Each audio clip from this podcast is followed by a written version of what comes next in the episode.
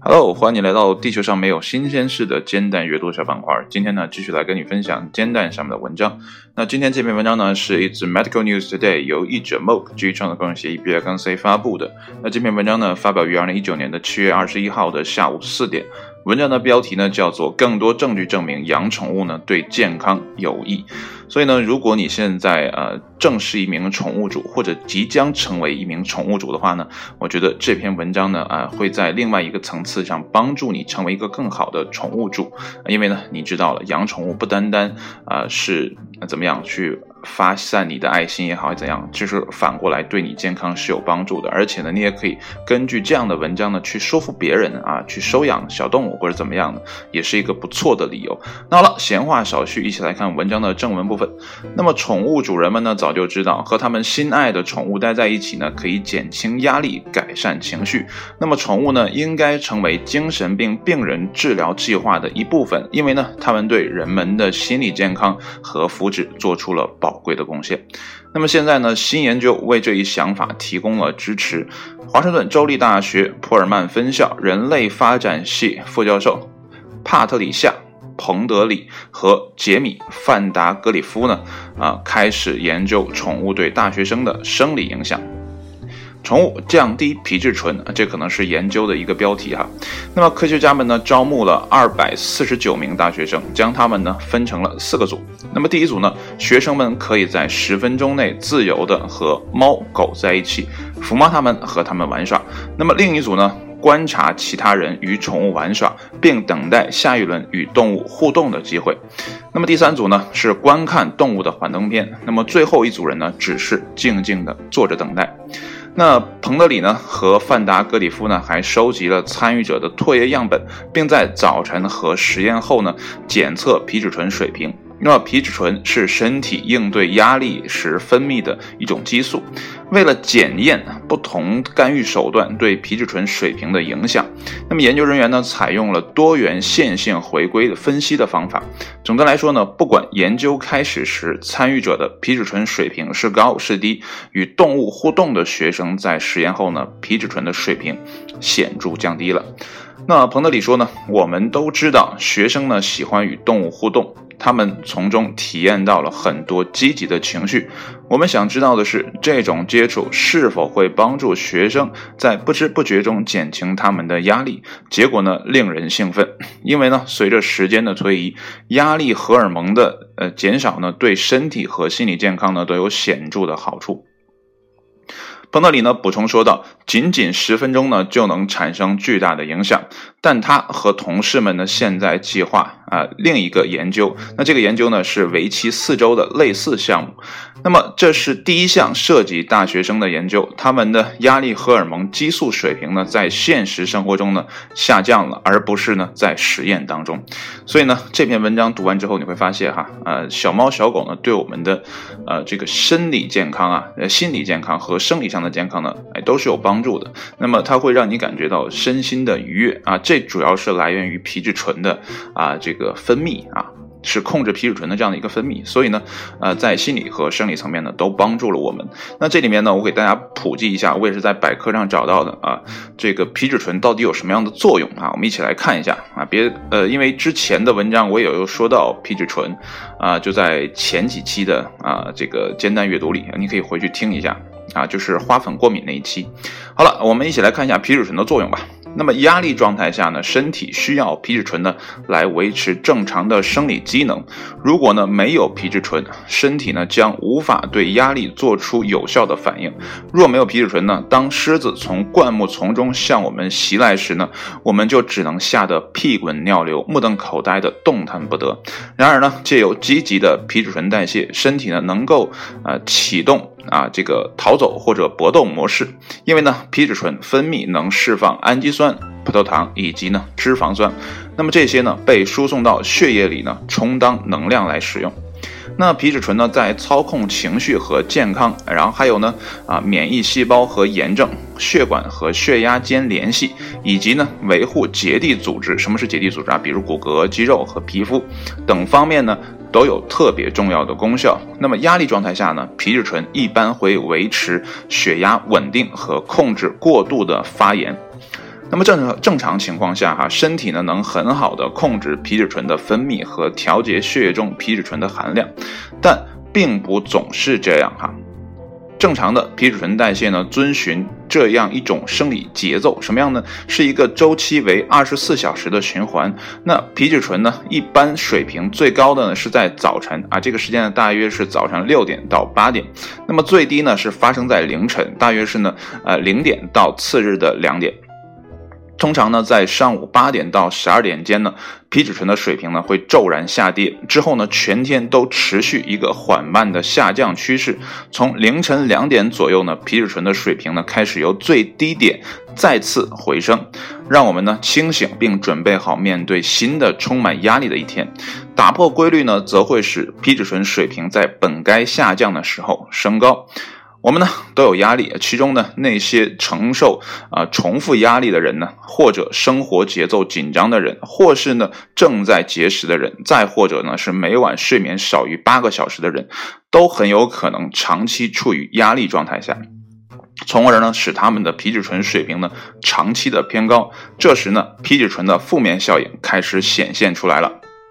表现为呢，呃，新陈代谢的变动，那么血糖的升高、食欲的增加、体重的上升、性欲的减退，以及呢极度疲劳等等啊，这都是皮质醇啊这种不这个。负面的影响，所以呢，我们如果说想控制好我们的身体的健康啊，不单说我们要积极的参与锻炼呐，啊，积极的呃去控制我们的饮食当中的一些营养素啊，啊，在很多方面都是一些不经意的地方呢，我们也要注意。比如呢，调节皮质醇。那如何调节皮质醇呢？啊，今天的文章呢，给了你一个啊好的建议，就是去跟宠物多交流。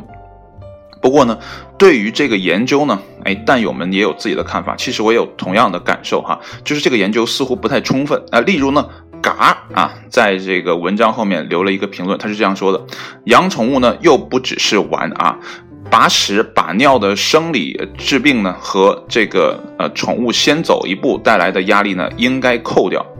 所以呢，他考虑的是呢，养宠不单单是你摸摸它呀，啊，跟它斗一斗啊，就搞定了，对吧？你还要去考虑它的吃喝拉撒呀、生老病死啊等等这些问题。那这方面的压力啊，有没有给你带来？那种不适感是不是能呃抵消？或者你觉得说在处理这些呃猫狗啊这些宠物生这个日常的呃起居的时候呢，你并不会觉得有压力啊？这是一个要考虑的因素。显然呢，这个实验啊在十分钟之内的这个实验呢，并没有考虑到这个因素哈。然后下面呢叫喵个咪啊喵了个咪啊，他是这样说的：我朋友呢养了一只小狗狗啊，每天呢遛两个小时，那么运动量足足的，人真的健康了。这是另外一个维度啊，就是宠物给你带来更正面的，呃，这样的一个帮助啊。所以呢，有的时候做实验也好啊，做研究也好啊，那你要把这个实验做得很充分，做足。显然呢，我觉得，呃。文章中的这两个研究人员呢，接下来要去做的方向，我觉得就是把这个宠物交给大学生，让他们呢在家啊，或者说在学校期间呢，啊去做这样的实验，就是每天陪伴他们的宠物，然后啊。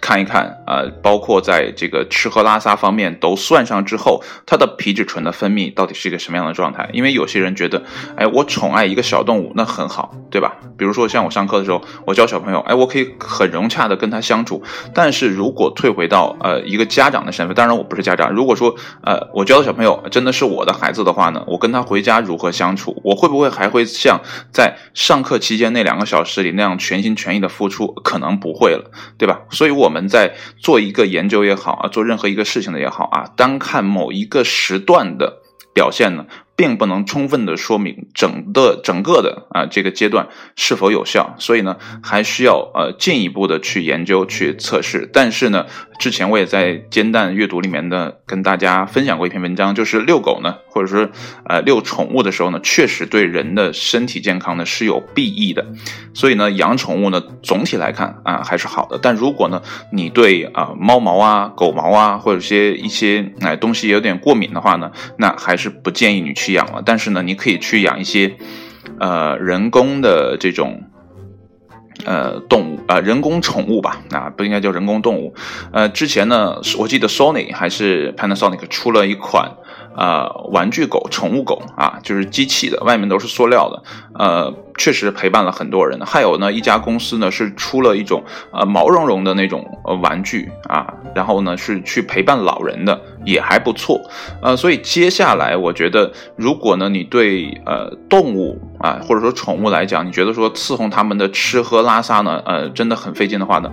呃，我觉得未来市场呢也会有产品去填补你的需求啊，就是你的呃这种，呃怎么讲，呃爱心泛滥，但是呢这个泛滥呢还觉得说不想给自己添太多麻烦的话呢，你可以去买这种啊人工智能的啊。宠物啊，人工智能宠物，它可能内核呢是一个呃什么芯片啊等等的，然后外面呢裹了一层呃这些啊皮呀毛啊等等的都是人造的，但是呢你感觉你看起来你摸起来它都很像一个真的宠物，但实则上呢它只是一个啊机器的啊这样的一个。呃，玩物啊，打个引号的玩物，所以呢，那个时候你并不会觉得说，哎呀，我喂它吃啊，这个伺候它，这个扫扫扫地啊，等等的，你就不会有过多的担心了。当然了，我觉得养宠物啊，最好还是全心全意啊，你要呢就要它的全部啊，它给你带来的好，它给你带来的不好，你要通通的去接受。那像我这样的人呢，绝对呃不太可能去养一个宠物。现阶段来看，应该不会去养，因为呢，呃，一上班就很长时间不在家。那你你买回来你要对它好嘛，对吧？如果你太长时间不陪它，呃，猫猫狗狗的它都会有一些呃呃这个心理不适，它也是一样，它也需要别人陪伴，对不对？呃，可能狗会呃更。明显一些，猫还好一点。猫本身就觉得说，我跟你们人类就不太一样啊，我就应该有自己的生活。即便你很亲近它，它可能都不太愿意亲近你啊。所以这猫和狗还不太一样。但是呢，既然养了宠物啊，或者说呢，呃，这个比喻也不太恰当，或者说你养了孩子的话呢，最多应该做的事情呢，就是陪伴他们，而不是呢给他们买什么特别好吃的呃狗粮啊、猫粮啊，给他们买特别好的东西啊。他们并不需要，他们只是需要人的陪伴。好了，那今天的文文章呢就分享到这里哈。如果你觉得我说呃这个未来呃这个机器的呃这样的呃宠物吧，可能不太现实，但是呃你应该多去看一看相关的一些资料，因为在我呃。读过的这些内容或者听到的这些内容当中呢，呃，有很多的新的材料也已经在研发了啊，哎，确确实实也有一些成功的呃商业玩具呢在推出，所以呢，未来会朝着一个什么样的方向发展呢？啊，显然以我是预判不到的，但是我敢猜测啊，我只是敢猜测说，未来可能很多人会去养这种呃人工智能的啊小宠物啊，这样的话呢，可能会减轻一点点。那负面的压力就是呃这个打扫的这种压力。好了，文章呢就分享到这里，谢谢你的收听，我们下期节目再见，拜拜。